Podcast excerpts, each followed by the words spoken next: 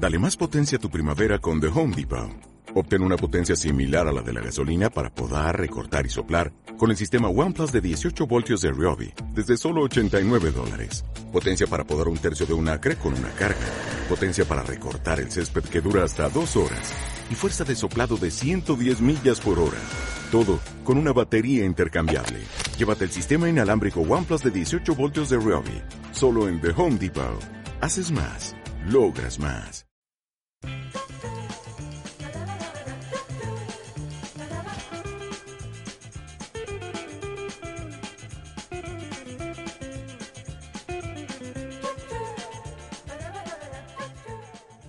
Fernando Gilipollas, con el patrocinio de la brasería Churrasic Bar, presenta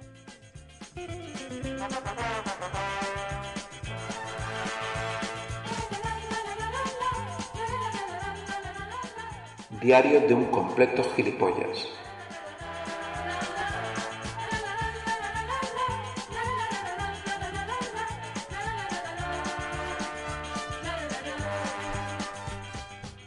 siempre fomentando la cultura, porque nuestro podcast es el único que te devolverá la ilusión por apagar tu dispositivo móvil y disfrutar del silencio.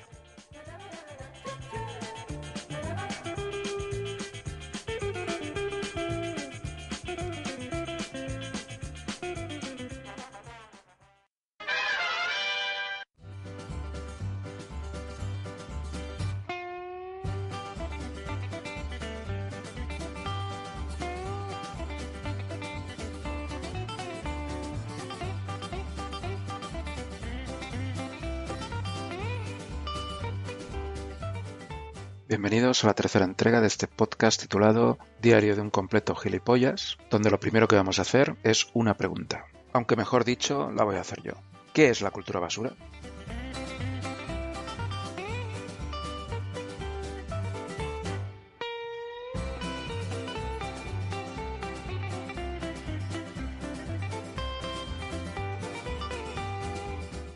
La cultura basura es un concepto muy amplio, ¿de acuerdo? Y es transversal a varias culturas. Por decirlo de otra manera, forma parte de otras culturas o forma parte de aquello que otras culturas rechazan. La cultura basura también es conocida como cultura popular.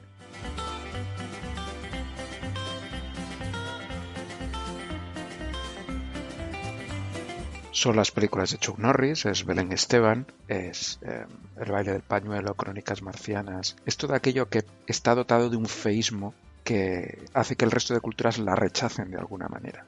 Esto no pertenece a la cultura, esto no es, no es elitista, esto forma parte de, de algo que se consume y que es feo. Pero no es así, ¿de acuerdo? La cultura basura es mucho más importante que todo eso.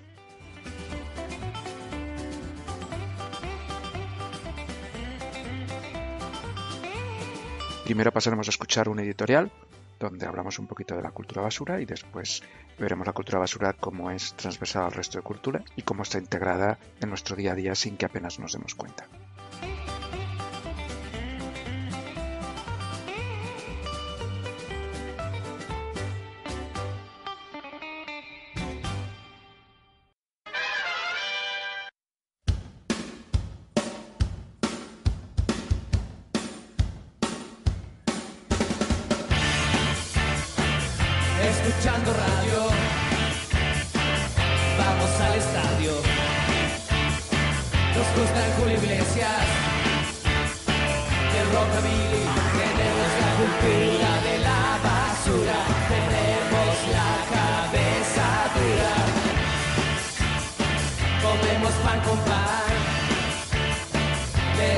Historietas.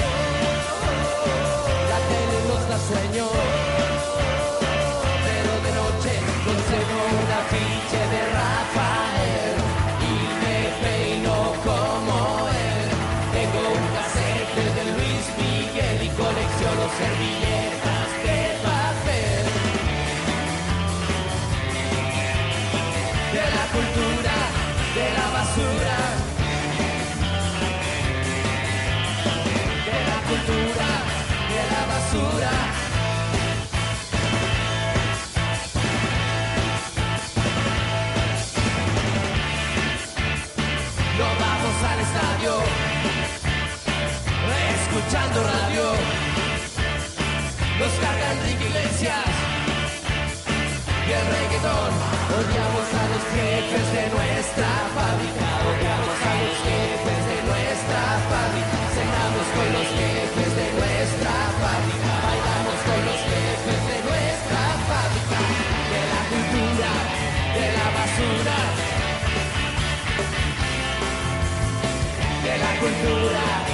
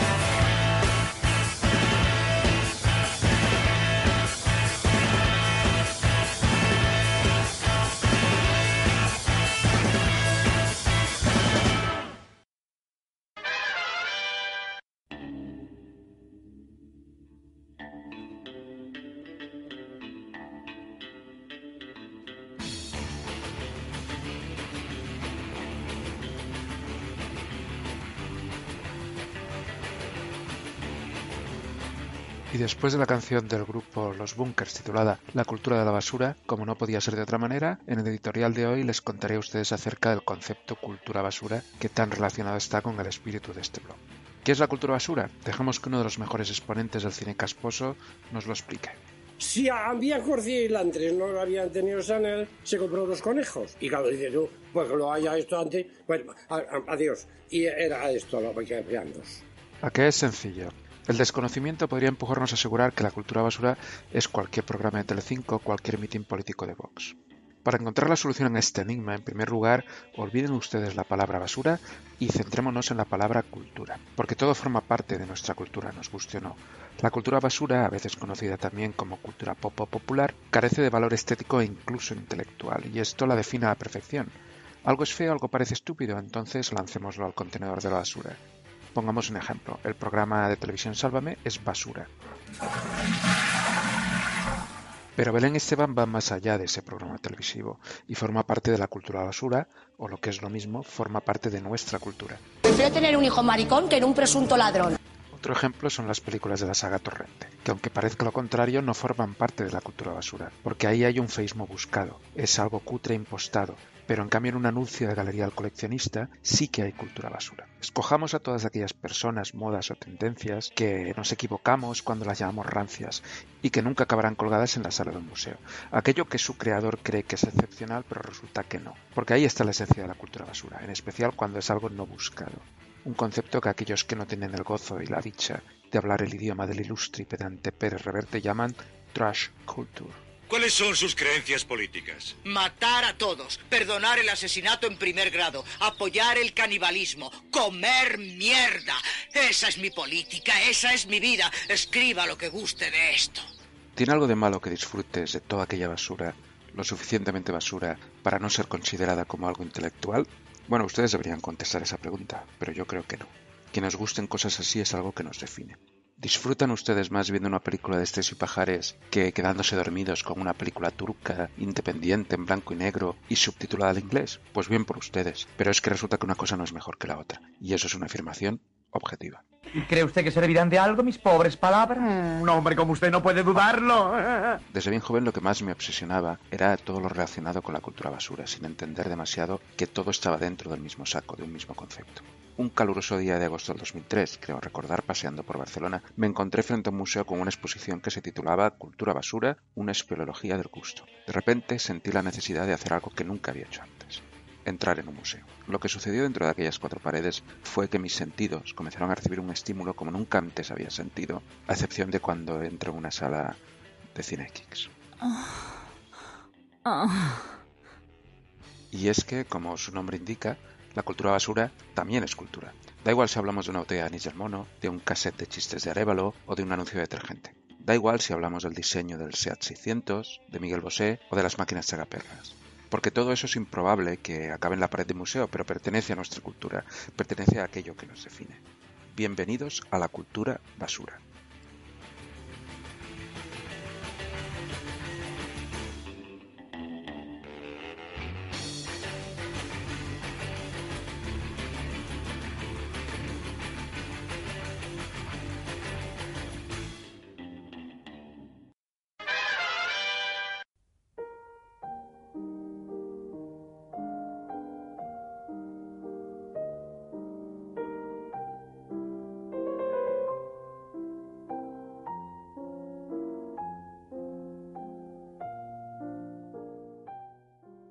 Según el diccionario de la Real Academia Española de la Lengua, la definición de cultura es conjunto de conocimientos que permite a alguien desarrollar su juicio crítico. También es un conjunto de modos de vida y costumbres, conocimientos y grado de desarrollo artístico, científico, industrial en una época o grupo social.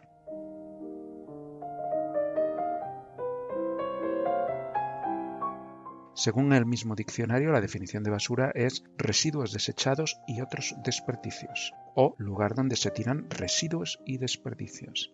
También cosa repugnante o despreciable.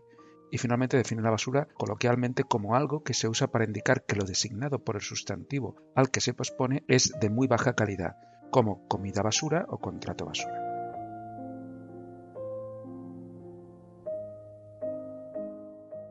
El mismo diccionario de la Real Academia Española de la Lengua define lo que es la cultura popular como un conjunto de las manifestaciones en que se expresa la vida tradicional de un pueblo.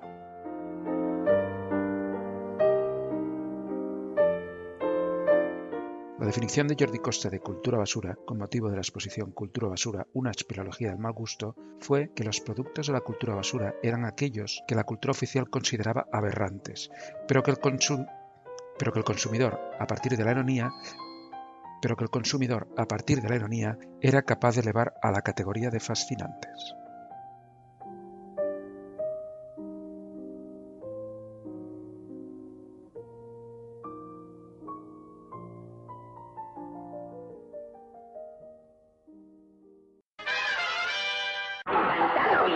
El liguero mágico, la película de terroríficas carcajadas. El liguero mágico, con el primo de Frankenstein. El liguero mágico. ¿Pirañas? Con monstruos desternillantes, hombres lobos y espectros carcajeantes. El liguero mágico, en las pantallas de toda España.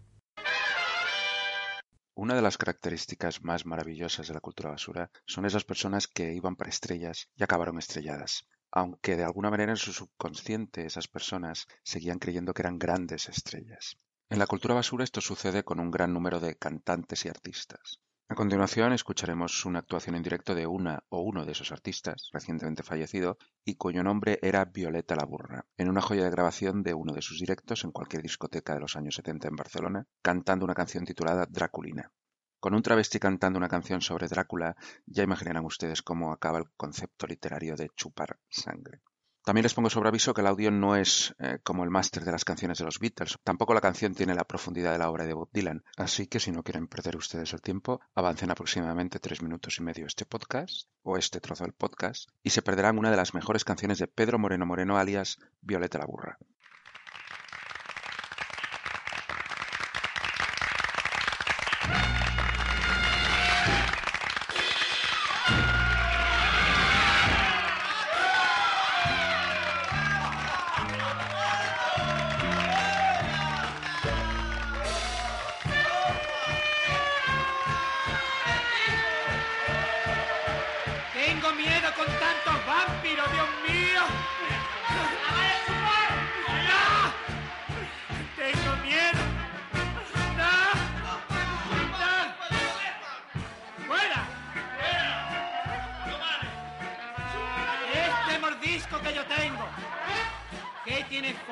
Espátula, Me lo dio en mi departamento.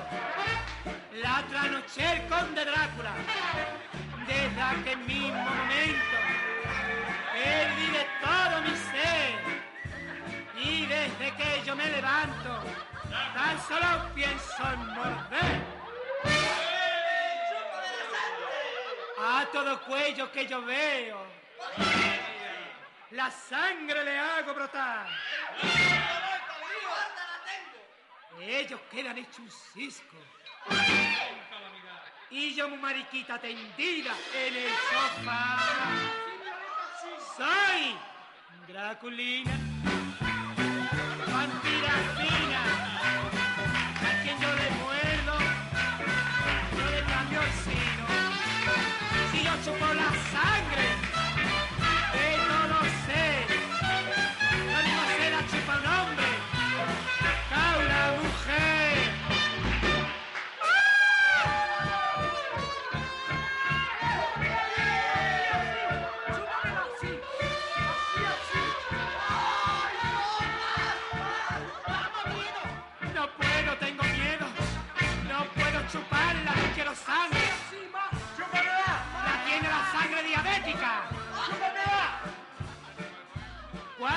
reloj da las 12, soy un vampiro sin espátula.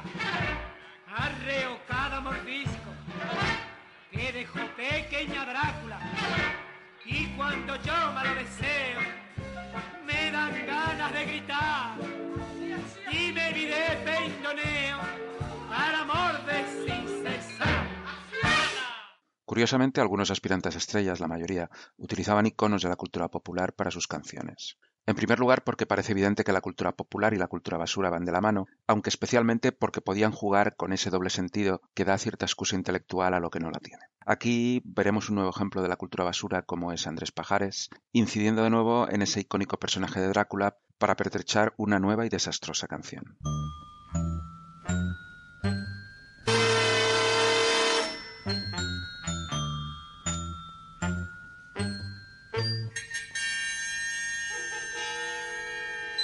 Salió de paseo por el campo.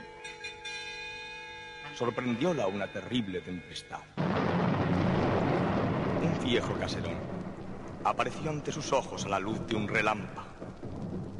Era el castillo del conde Drácula. Corrió hacia él, empujó el pesado portalón, subió las escaleras. Y allí en el último peldaño estaba el conde Drácula que le decía, oye chiquita, qué gozada, enchufa el tocadiscos y vamos a bailar.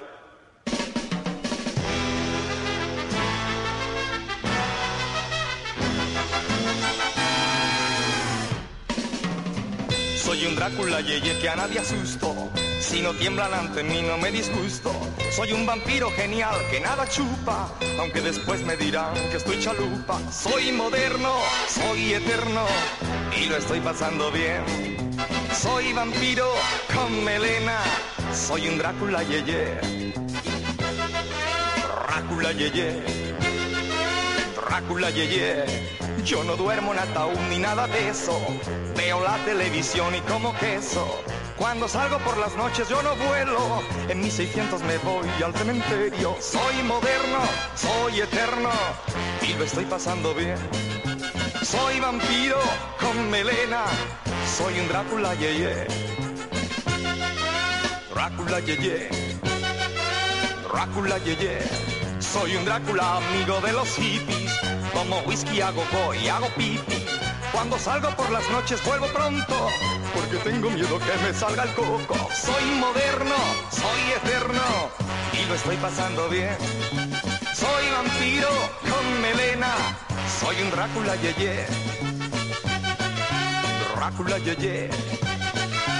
Drácula yeye. Drácula yeye. Drácula yeye.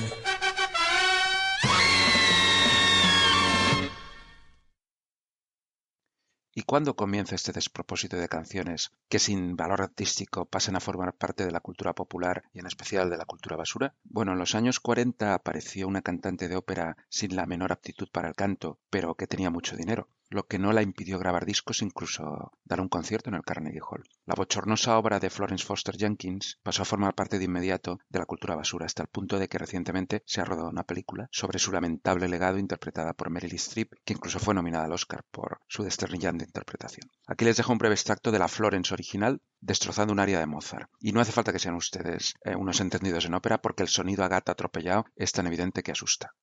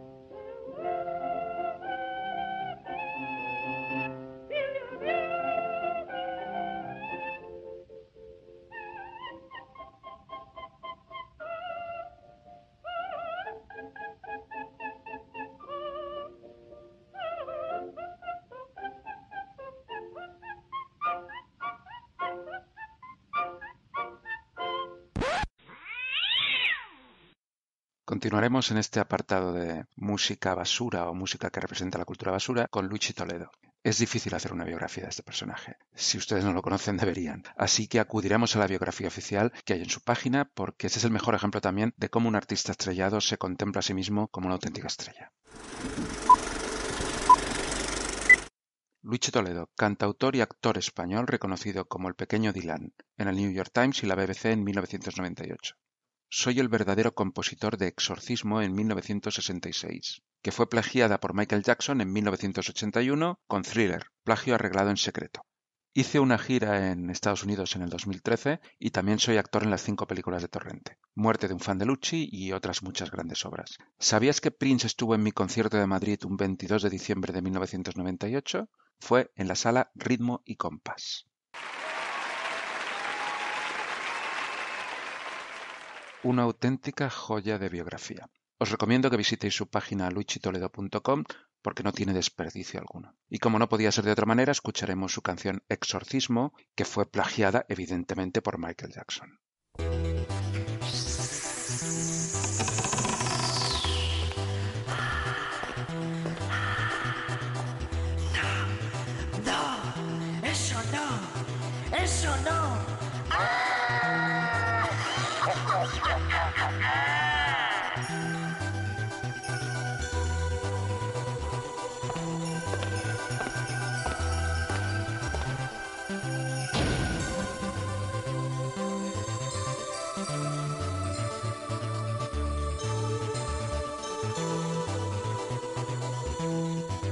Extraños sueños que me vienen, que me vienen en la noche. Extraños sueños que se van, que se van por la mañana. Son pesadillas que me quitan, me quitan la vida. Son pesadillas que pervierten, pervierten mi alma.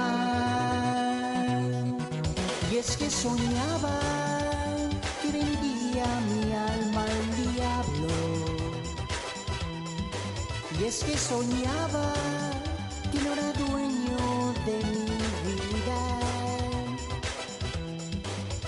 Que tan solo era un conquistador almas pervertidas. De mentes pervertidas.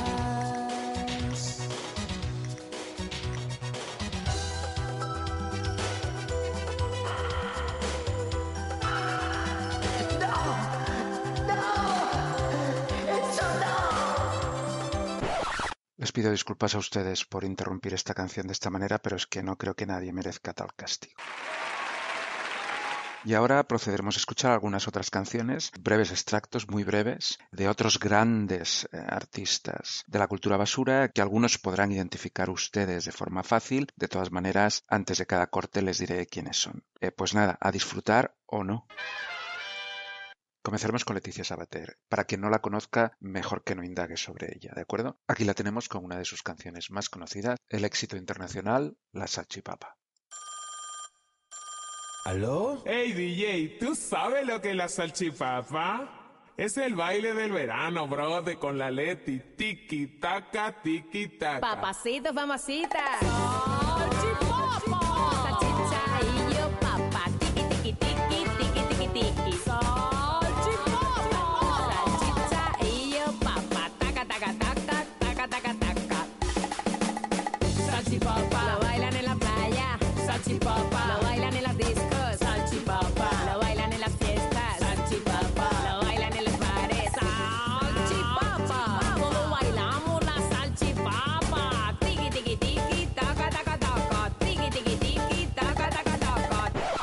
Créanme ustedes cuando les digo que no escuchar la canción entera es una auténtica bendición. Y ahora pasaremos a otro grupo que a mí personalmente me vuelve loco. Creo que están absolutamente inmersos en la cultura basura. Un grupo cuyo nombre es Ojete Calor. En Facebook, en foros, en Twitter o por Instagram. Suelo hablar de aquello que no sé. De cine, de moda, de arte o política. Es vital mi consideración. Y opino de que, opino de que, opino de que, opino de que, opino de que, opino de que, opino de que, opino de que, opino de que, opino de que, opino de que,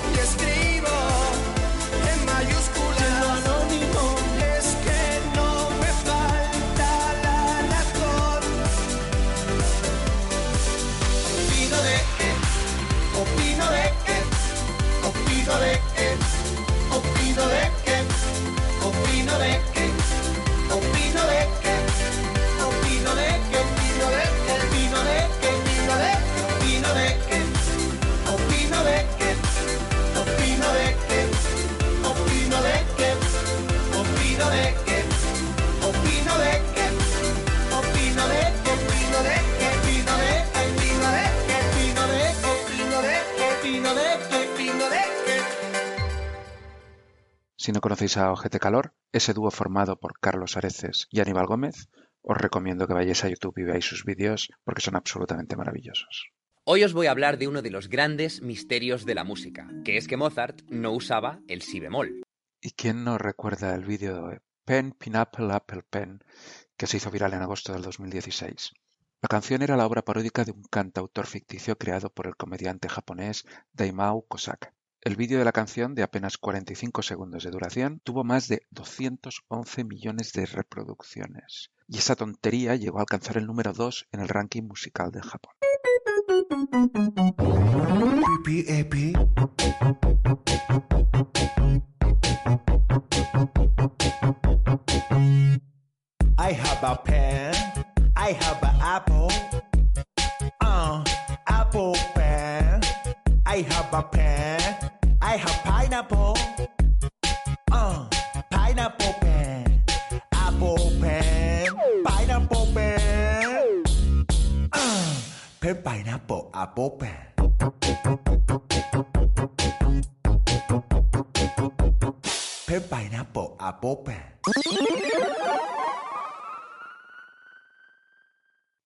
Revisando el ranking de canciones paródicas que han entrado a formar parte de la cultura basura, uno de los hitos más importantes sucedió en el año 2008, cuando Televisión Española, por votación popular, se vio obligada a enviar al Festival de Eurovisión al cómico David Fernández con el personaje de Rodolfo Chiquilicuatre y su canción Baila el Chiqui Chiqui.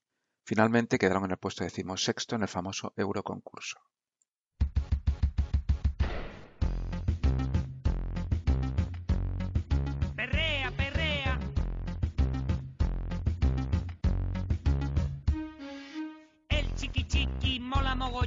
Lo bailan en la China y también en Alcorcón. Dale chiqui chiqui a esa morenita que el chiqui chiqui la pone muy tontita. Lo baila Rajoy, lo baila Hugo Chávez, lo baila Zapatero, mi amor, ya tú sabes. Lo bailan los brothers, lo baila mi hermano, lo baila mi mulata con la braga en la mano. Y el chiqui chiqui se baila así. Uno, el breaking dance.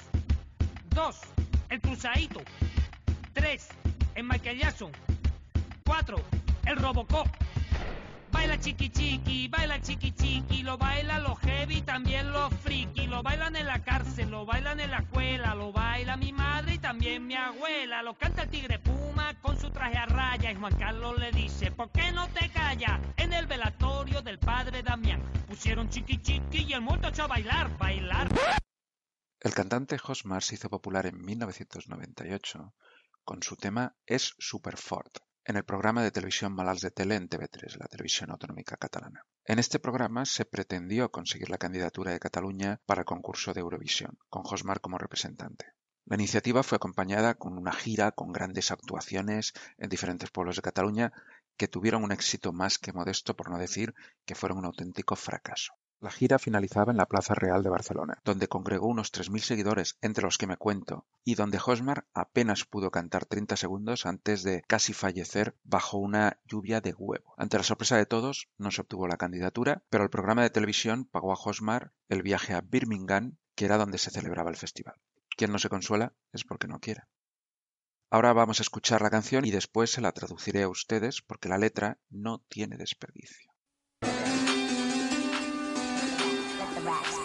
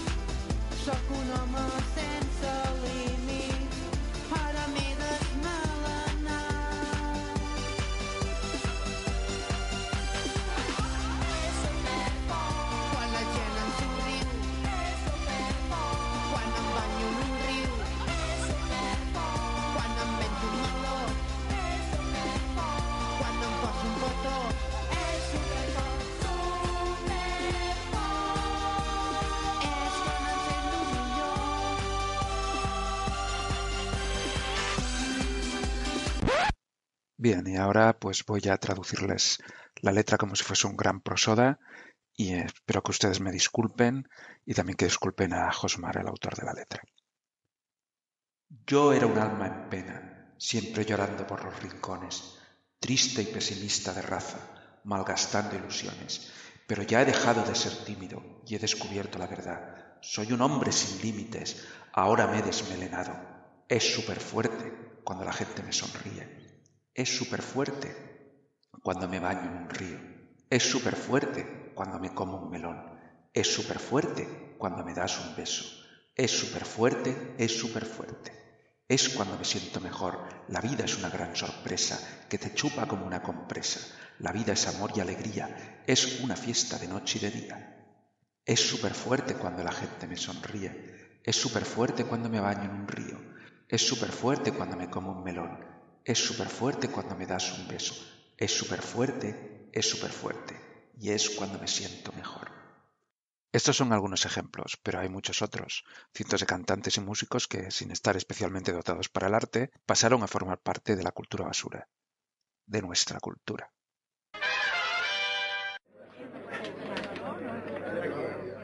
En resumen, hemos ganado los de siempre.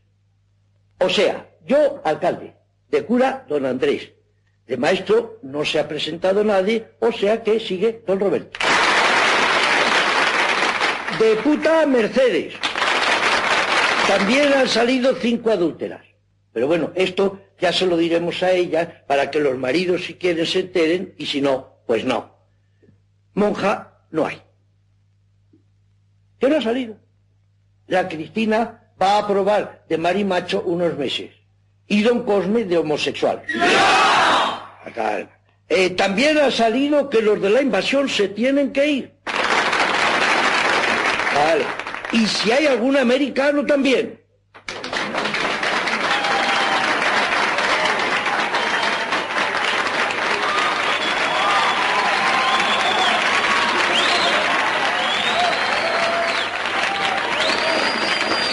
No, tú no. Tú estás en Oklahoma cumpliendo con tu obligación. Así que si quieres te quedas. O si quieres te vas. ¿Qué quieres? No, yo es que quería defender un poco a los americanos porque también tienen cosas positivas. Vete a la mierda, hombre. Y después de esta maravillosa escena de la maravillosa película Amanece que no es poco del recientemente fallecido José Luis Cuerda, pasaremos a un nuevo bloque donde hablaremos un poquito del cine en la cultura basura. La cultura basura es transversal, porque, como un camión municipal a las 2 de la mañana, almacena todo cuanto arrojan el resto de las culturas al contenedor de inorgánicos. Acabamos de escuchar unos ejemplos de cultura basura en la música, pero ¿cuánto hay de cultura basura en eso otro que unos conocen como el séptimo arte y el resto conocen como ya te has bajado el screener de la última de Marvel?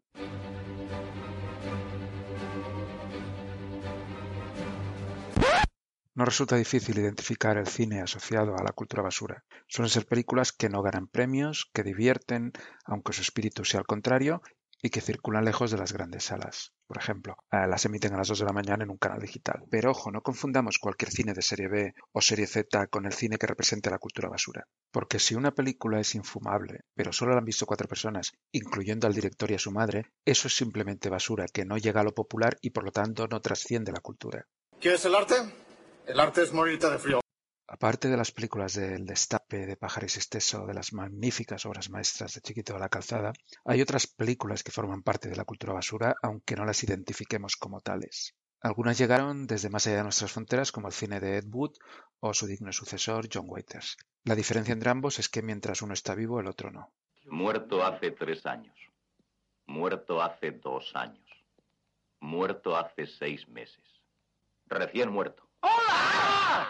Nadie me quiere, nadie se preocupa por mí. Taca, taca, taca, taca, taca, cha. ¡Ah, Igor! Frederick, ¿cómo ha llegado hasta aquí? Bueno, y hay otra diferencia, que es que mientras Ed Wood eh, creía estar rodando obras maestras, John Waters es absolutamente consciente del valor de su obra, porque busca de forma concienzuda ese feísmo propio de la cultura basura. Es más, lo abraza. Señor Weiss, jamás le he contado a nadie lo que voy a decirle a usted. Pero ante todo quiero hacer este trabajo. Me gusta vestirme con ropa de mujer. ¿Es mariquita? ¿Qué va? Me encantan las mujeres. Cuando me pongo su ropa me siento más cerca de ellas. ¿Y no es marica? No, soy muy hombre. Hasta combatí en la Segunda Guerra Mundial. Pero llevaba ropa interior de mujer debajo del uniforme. Me está tomando el pelo. En efecto, como bien nos explicaba Tim Burton, ese otro director cercano a la cultura basura, en su biopic sobre la vida y obra de Ed Wood que protagonizó Johnny Depp, a Ed Wood le gustaba vestirse de mujer. Hello, hello, hello. Welcome to my drag race Christmas. Uno de los mejores exponentes de lo que llamamos cultura basura o cine basura son esas películas de bajo coste, imitaciones de géneros o copias de otras películas que, siendo sinceros, son una auténtica basura. Consiguen llamar nuestra atención, entretenernos, divertirnos e incluso superan las originales. Y por eso tienen su valor, porque han pasado a formar parte de nuestra cultura. A este tipo de películas se les denomina exploits y comenzaron a surgir principalmente en Italia en los años 60. Ejemplos como El Anticristo, copia del Exorcista, El último escualo, copia de Tiburón, Encuentros en el Abismo, copia de Encuentros en la Tercera Fase, Star Crash, copia de Star Wars, Ator el Poderoso, que fue una copia divertidísima de Conan, o Los Nuevos Bárbaros, refritos de la película de Mad Max, y también, claro, todas aquellas películas de zombies de Lucio Fulci, que no eran más que copias de películas de Romero, aunque todas estas copias, en su universo particular, tenían un gran valor. Nacerá un varón, se convertirá en hombre y será el defensor de la justicia. Ator el poderoso. Según la profecía, guiado por los dioses, será su brazo ejecutor y combatirá el mal hasta destruirlo. Ator el poderoso, con Miles O'Keefe, una aventura más allá de la realidad. Uno de los exponentes de este tipo de cine fue el grandioso director Enzo G. Castellari, con westerns, películas bélicas, películas apocalípticas, lo que fuese. Decenas de películas que copiaban la tendencia de las películas americanas del momento. Suyas son El último escualo, que incluso en España llegó a estrenarse como Tiburón 3, Aquel maldito tren blindado, de la que Tarantino reconoce haberse inspirado para sus malditos bastardos, o la saga de Keoma, Fuga del Bronx, etc. Las autoridades declararon el Bronx territorio peligroso. Solo quedaba una alternativa. Destruirlo. La fuga del Bronx. Si queréis saber más y mejor sobre el maestro Castellari y sobre la exploitation, os invito a que escuchéis el capítulo 152 del maravilloso podcast Campamento Krypton, donde les dedican un monográfico. Y venía con todos los pies destrozadicos llenos de llagas. Y unas risas. Digo, pero ¿de qué te ríes? De sustancia. Dice, calla. Y se le ha hecho una putada a la Renfe. Y te había sacado billete ida y vuelta y me he vuelto andando para joderlos. También tenemos otras productoras enfocadas a ese cine basura, como son La Troma, la que conoceréis por El Sargento Kabukiman o El Vengador Tóxico. Y hoy a las 11 Toxi malo ha muerto, vuelve Toxi bueno. Y enhorabuena Toxi, por lo visto es un niño. Sí, qué bien. También a las 11 nuestro querido Josh Levitsky va a comprar mallas con los superhéroes de la ciudad. Vamos, ¿te la pruebas? O esa otra joya de productora cinematográfica que se llama The Asylum, que nos ha regalado productos tan maravillosos como El ataque del tiburón de cinco cabezas, Nazis en el centro de la Tierra o Abraham Lincoln contra los zombies.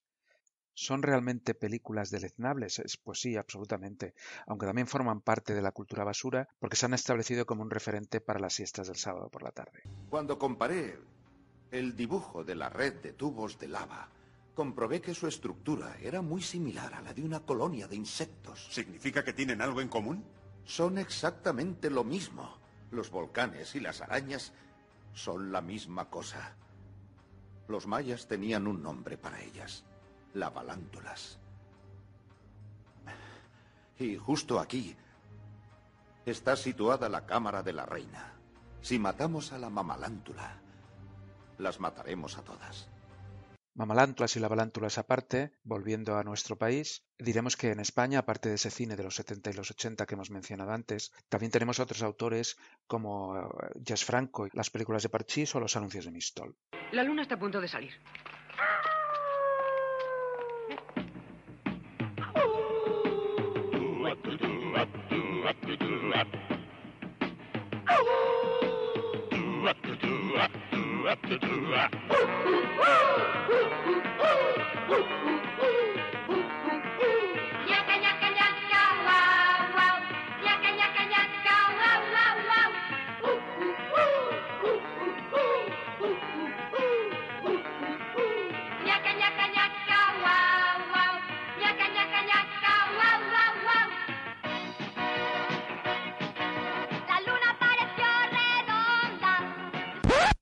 ¿Es cine basura todo aquello que tiramos al contenedor equivocado? Bueno, como hemos dicho antes, la cultura basura se caracteriza por haber sido repudiada por el resto de las artes, pero de una forma u otra sigue formando parte de nuestras vidas, o sea, de nuestra cultura. Un consejo, mis queridos animales de compañía. Da igual si lo que os gusta no ha ganado 11 Oscars y además es una especie de basura que en sus tiempos merecería dormir huérfana en la estantería de un videoclub. Si a vosotros os gusta, disfrutarla y que nadie se atreva a decir que sois unos incultos por ello. Claro que sí, guapi. Porque recordad que la cultura basura sigue siendo cultura. Aprovechando que estamos hablando de cine, a continuación podrán escuchar ustedes una entrevista que recientemente nos concedió uno de los representantes de lo que se dio en llamar cine basura de los 70 y ahora reconvertido en director de culto, Clint Eastwood, quien además se vino a discutir con nosotros acerca de la situación actual de la política española, que eso sí que realmente es una auténtica basura. Buenas tardes, señor Clint Eastwood. Es todo un honor poder entrevistarle en nuestro podcast Diario de un completo gilipollas. ¿Cómo te llamas, soldado? Me llamo Fernando Gilipollas, pero antes que nada, señor Eastwood, nosotros no somos soldados. Nos hemos citado en este bar para hablar de política. Creo que se acaba de declarar la guerra. Ya, bueno, yo creo que es solo política. Sigue soñando, gilipollas. Lo primero de todo quería preguntarle sobre el gobierno de coalición entre Podemos y PSOE. Es una hijoputada. ¿Por qué dice eso? Siento por ellos un odio especial. Entonces usted es votante de Vox, por lo que quiero entender. Ah, sí. La gente opina de Vox, como su personaje de Harry Sucio, que son fascistas disfrazados de defensores. Bueno, las opiniones son como los culos. Todo el mundo tiene uno. Pero, señor Eastwood, las mujeres, los gays o los inmigrantes tienen derechos. Pues confieso que me desconsuela pensar en sus derechos. ¿Por qué dice eso? Tuve mis divergencias con algunos cuantos maricón. Usted, señor Eastwood, es una persona y tiene sus derechos. Pues joder, aleluya. Tiene derecho a pensar como desee, de la misma manera que un gay, una mujer, un inmigrante tiene derechos. Pero respecto a un partido político, ¿cree que Vox realmente tiene cabida en el espectro político? ¿Qué has dicho? Si no lo ha entendido, se lo explico de otra manera. Venga, desembucha. Que Vox tiene discurso homófobo y xenófobo, y alguien como ellos no debería poder acceder a la política. Que no les dejas en paz, no hacen daño a nadie. Porque significa retroceder, creo. Volver a unos valores que hace ya años que dejaron de ser valores. ¿Te has cepillado al perro de tu vecino otra vez o siempre eres tan gilipollas por las tardes? ¿Qué quiere decir?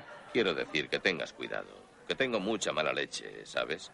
Como alambre de espinas y meo napalm. Y puedo traspasar el culo de una pulga de un tiro a 200 metros. Así que vete a machacártela por ahí, cara de perro, antes de que te rompa los morros. ¿Me está amenazando, señor Eastwood? Para mí no eres más que una cagada de perro. Y a una cagada pueden pasarle varias cosas. Recogerla con una pala para limpiar la calle, secarse y llevársela al viento o terminar aplastada por las pisadas. Así que abre los ojos y mira dónde te caga el perro. A eso me refiero, señor Eastwood. Usted, como Vox, creen que debemos comenzar una guerra para recuperar quién sabe qué. Eso es la guerra, chico. Te lo aseguro. ¿Y sabe que le aseguro yo? Que la gente como usted, o como Vox, o como muchos otros, son en realidad unos gays reprimidos. Eso es lo que creo. ¿Ah, sí? Entonces lo mejor será que te tumbes sobre esa mesa y te dé por culo. ¿Por qué debería hacer eso? Así podrás ir a tu casa con una sonrisa en la cara y presumiendo de que acabas de cepillarte a un tío cojonudo. No hace más que amenazar, señor Eastwood. ¿Cómo puede existir diálogo así? Parece usted el Parlamento español. Sal de aquí ahora mismo o te doy una patada que acabas en otro planeta.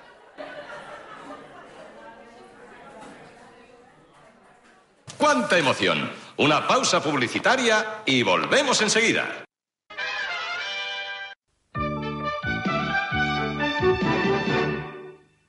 Del Lai. 078 52 17 47 25 26. Podrás encontrar chicos y chicas en directo, hasta 10 a la vez. Atrévete. 078 52 17 47 25 26. Llama ahora. Si a un curso de contabilidad le suma uno de finanzas, lo multiplica por un teléfono de consulta y le añade un certificado de estudios, el resultado son 30.000 personas que ya han aprendido contabilidad.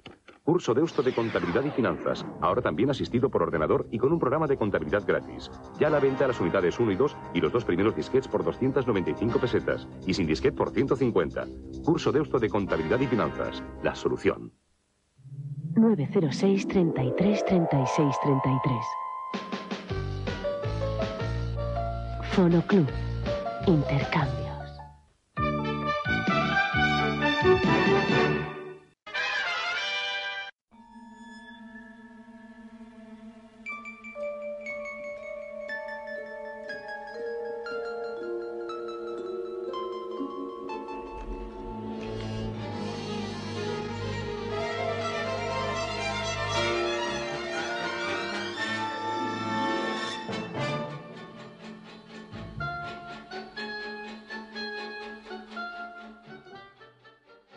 Pues vamos a hacer un resumen de lo expuesto hasta ahora.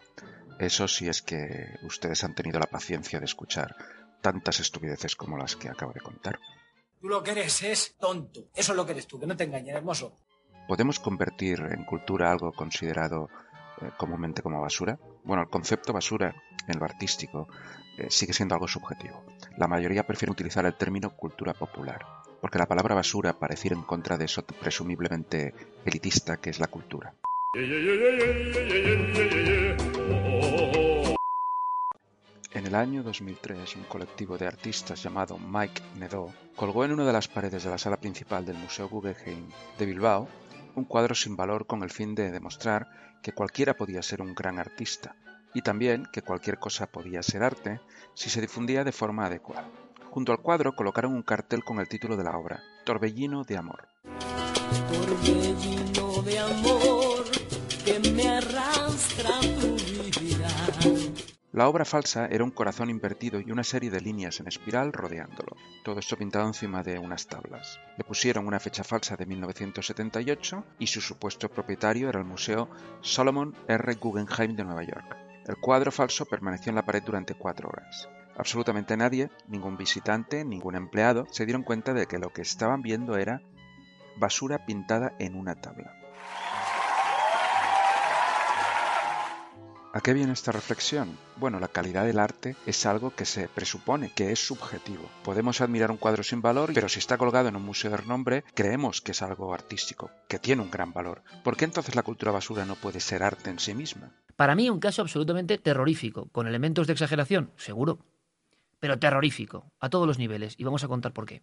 En el año 2005, una empleada de la limpieza del Museo Bolzano de Milán limpió por error una obra de arte creada por los artistas de vanguardia Sarah Goldsmith y Eleonora Chiari. La obra, denominada ¿Dónde vamos a bailar esta noche?, consistía en una serie de botellas de champán, confeti y desperdicios de una fiesta finalizada, por lo que la limpiadora los confundió con restos reales de una fiesta que había sucedido la noche anterior. La mujer metió los residuos de cristal, plástico y papel en bolsas y los arrojó a la basura, evidentemente. La instalación de las artistas pretendía representar el hedionismo y la corrupción política en la Italia de los 80. El museo se disculpó por el fallo y alegó que había tenido mala suerte con la señora de la limpieza.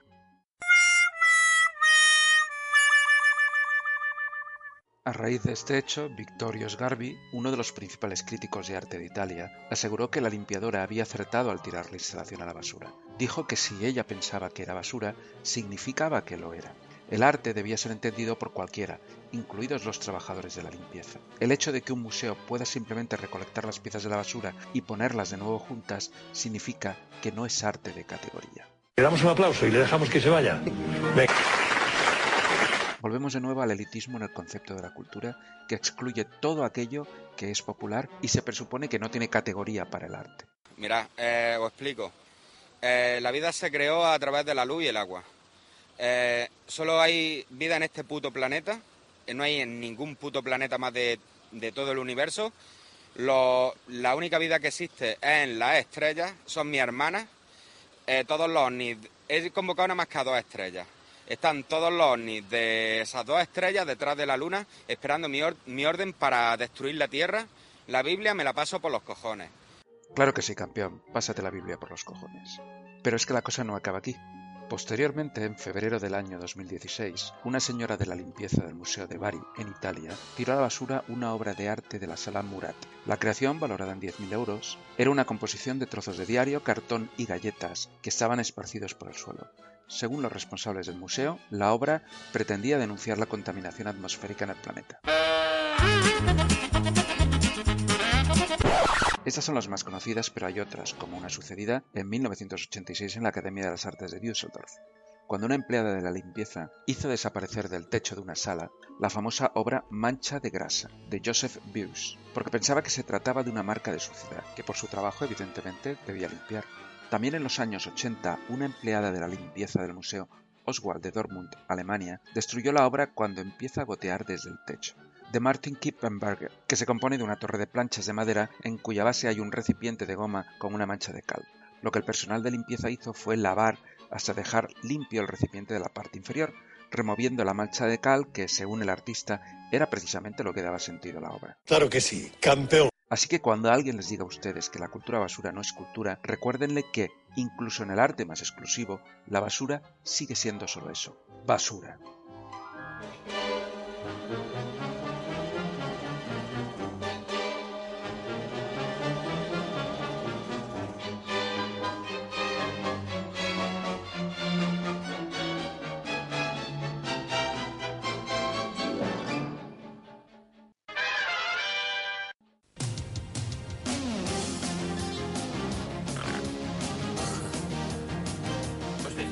Esta mañana soy una imagen tremenda.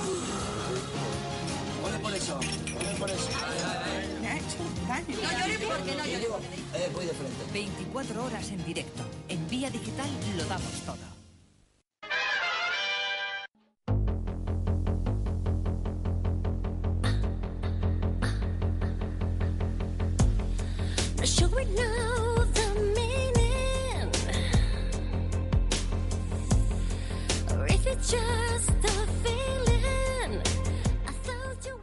Cultura basura no es únicamente aquello que vemos en el cine, en la música o en el arte. Si acabásemos este podcast aquí mismo, olvidaríamos uno de esos elementos que no son artes, pero que han contribuido a popularizar la cultura basura. Estamos hablando de ese diabólico invento que anteriormente se llamaba pequeña pantalla, pero que ahora en el siglo XXI conocemos como televisión de chorrocientas pulgadas. Fije su atención.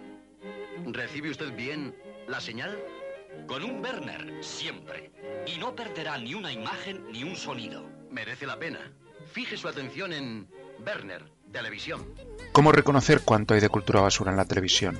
Aquí la cosa es más simple, porque la invención de la televisión significó que de repente la cultura basura o la cultura popular entraba a raudales en todos los hogares sin hacer distinción de raza, género o marca de televisor.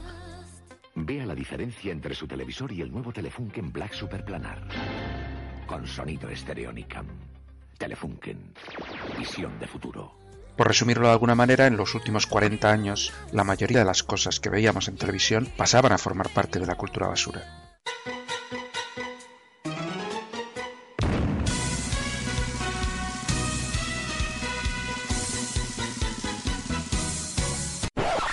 Si preguntamos a cualquier persona cuánto hay de cultura basura en la televisión que tienen en sus comedores, comenzarían diciendo que si crónicas marcianas, hablarían de Sálvame o acabarían en cualquier programa de telerrealidad como La Isla de las Tentaciones o Gran Hermano.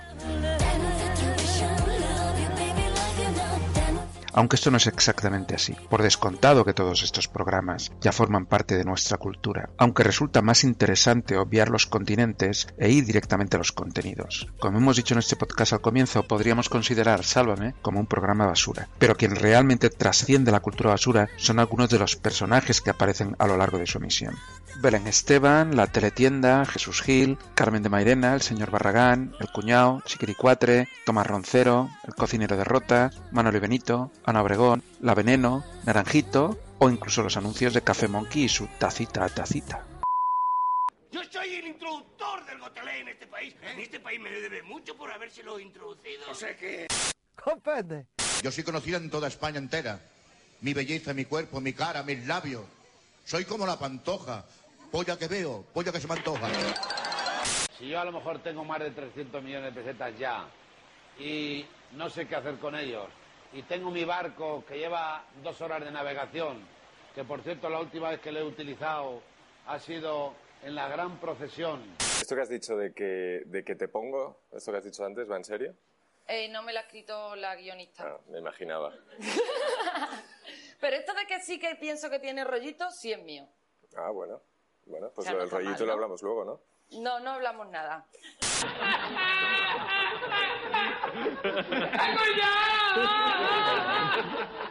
¿De qué me conoces, pedazo puto? ¿Dónde está la cámara? ¡Eh! ¡Pedazo puto, da la cara! ¡Eh! ¿Dónde está? Mentirosa tengo el coño o la polla, me da igual. Métete a la igual el coño y lávate el coño con bacalao. ¡Anda la mierda, marrana! Engaña un poquito a tu marido. Sírvele Monkey en lugar del café soluble habitual. Monkey tiene un sabor rico, tostado, aromático. A café café. Tan bueno como el mejor café soluble. Por eso podrá Solo tú notarás la diferencia en el precio. Y quién sabe, ahorrando, ahorrando, tacita, tacita. A lo mejor te da para algún que otro capricho. Café Monkey. Probar para cambiar. Pongamos un ejemplo. Isabel Pantoja era una cantante que ya era famosa por sí misma, aunque después se casó con un torero aún más famoso que ella, que murió al poco tiempo. Y sucedió entonces que años más tarde un nuevo novio la hizo acabar en la cárcel. Un nuevo novio que también era famoso por sí mismo. Durante todo ese tiempo fueron sus hijos quienes, con sus escándalos, Como si yo ahora aquí me pusiera a llorar porque mi madre no viene. ¿eh? seguían alimentando la historia de la tonadillera, quien al salir de la cárcel hizo unos conciertos más hasta que entró en un reality show que la envió a una isla donde apenas sobrevivía entre llantos y reproches. Resumiendo, alguien que podría haber pasado a la historia de la música ha pasado a la historia de la cultura basura. Una persona reconvertida en personaje y posteriormente en esperpento. Alguien que ha pasado de ser conocida como una excelente cantante de coplas a ser conocida como esa señora rara que salió de la cárcel para ir a llorar a una isla. Yo me quiero ir ya, yo no quiero estar aquí. Ay, ay, ay, ay, ay, Dios mío, si estuvieran aquí mis hijos y mi hermano, me hubieran sacado ya de aquí. Y se me hubieran sacado ya de aquí, Dios mío. Ejemplos como este hay muchos, sobre todo en los últimos años con internet, televisiones digitales, etcétera, etcétera.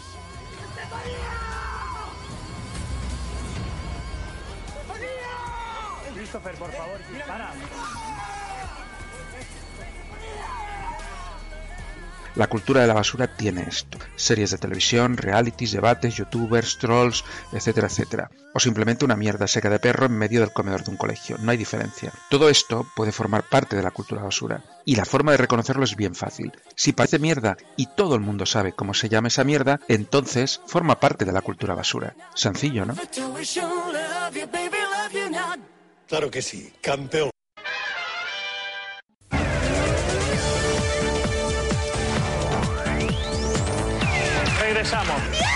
El lunes vuelve a Telecinco Crónicas Marcianas.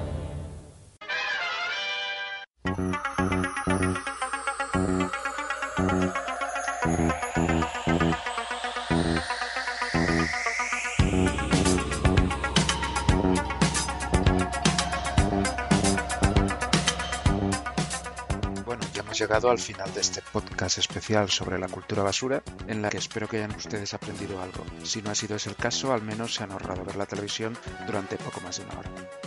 Les espero en la próxima entrega vestido con mi traje de la primera comunión, sosteniendo un recordatorio y un rosario mientras doy largas caladas a un habano que el cura guardaba en la sacristía junto a las revistas Interview de los 80. Pueden seguirnos ustedes en el blog diario de un completo gilipollas, en Twitter como arroba gilipollas, en Facebook como Fernando Gil y también como Iglesia Gilipollas del Fornicio Inexistente, además en Instagram en nuestro infame perfil The Fashion P, en castellano el PP Fashion, donde encontrarán ustedes las fotografías de los mejores lavabos del mundo mundial. Y ahora pasaremos a unos últimos minutos musicales con la adecuada canción del grupo La Dilla Rusa interpretando el tema Kit y los coches del pasado. Y como siempre digo, espero que la felicidad les atropelle, literalmente.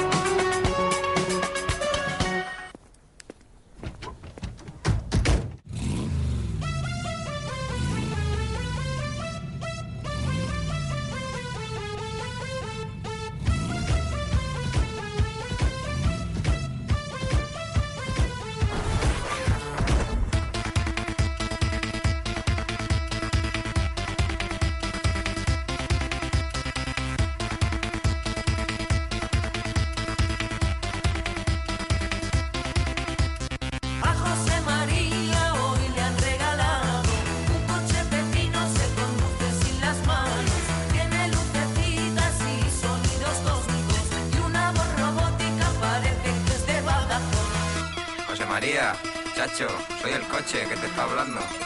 Me llamo Kit. Kit. El coche fantástico. Me han diseñado y tuneado especialmente para ti en Calzadilla de los Barros, provincia de Badajoz. Pero mi Josema es un enamorado,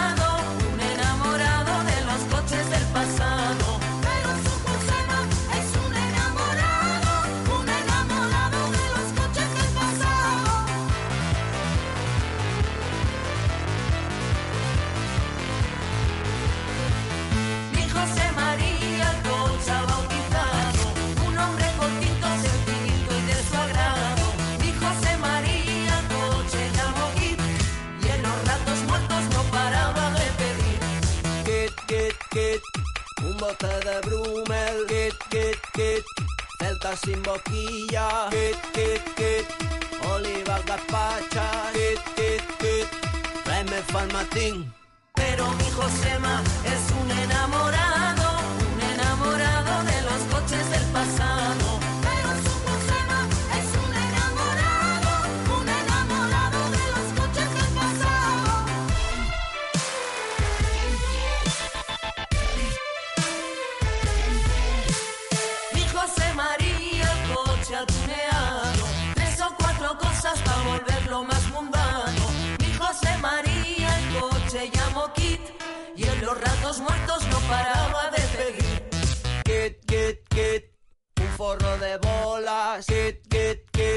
ambientador de pino, kit, kit, kit, el cassette del junco, kit, kit, kit, la foto de la niña.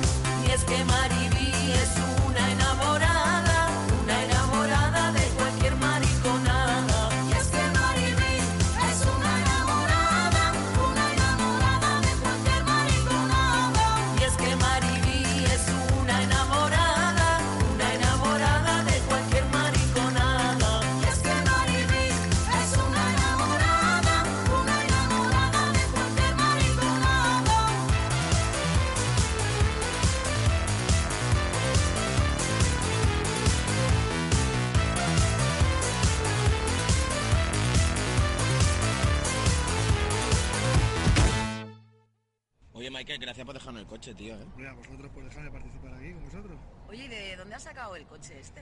Esto viene de, de mi abuela, que era una gran seguidora de la serie. Me pusieron el nombre, pero bueno, realmente nadie sabía. Me iba a enamorar del coche siendo un niño y aquí está. Eres Michael Knight de Sabadell. Michael Knight de Sabadell, ¿no? Total. Mira, Joan, Joan le tiene que oler el bigote ya. ¿A qué huele el bigote, Joan? A.